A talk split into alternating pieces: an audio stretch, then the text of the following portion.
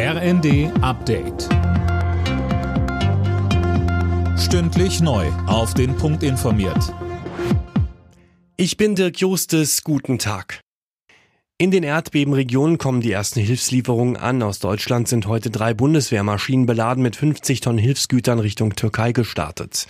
Ein erster Hilfskonvoi hat außerdem die syrischen Rebellengebiete erreicht. Mehr als 17.000 Menschen sind bisher gestorben. Und vor allem in Syrien spitzt sich die Situation zu.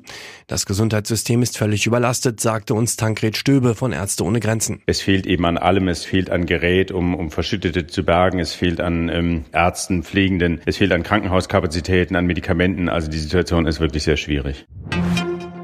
Mit begeistertem Applaus ist der ukrainische Präsident Zelensky im Europaparlament empfangen worden. In seiner Rede bedankte er sich bei der EU für ihre Unterstützung.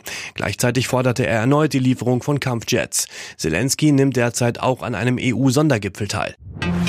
Im Mai soll es kommen und heute hat der Bundestag erstmals über das 49-Euro-Ticket diskutiert.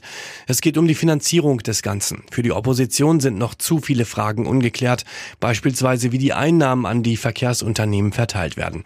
Bundesverkehrsminister Volker Wissing sieht das Ticket als echten Fortschritt für Deutschland.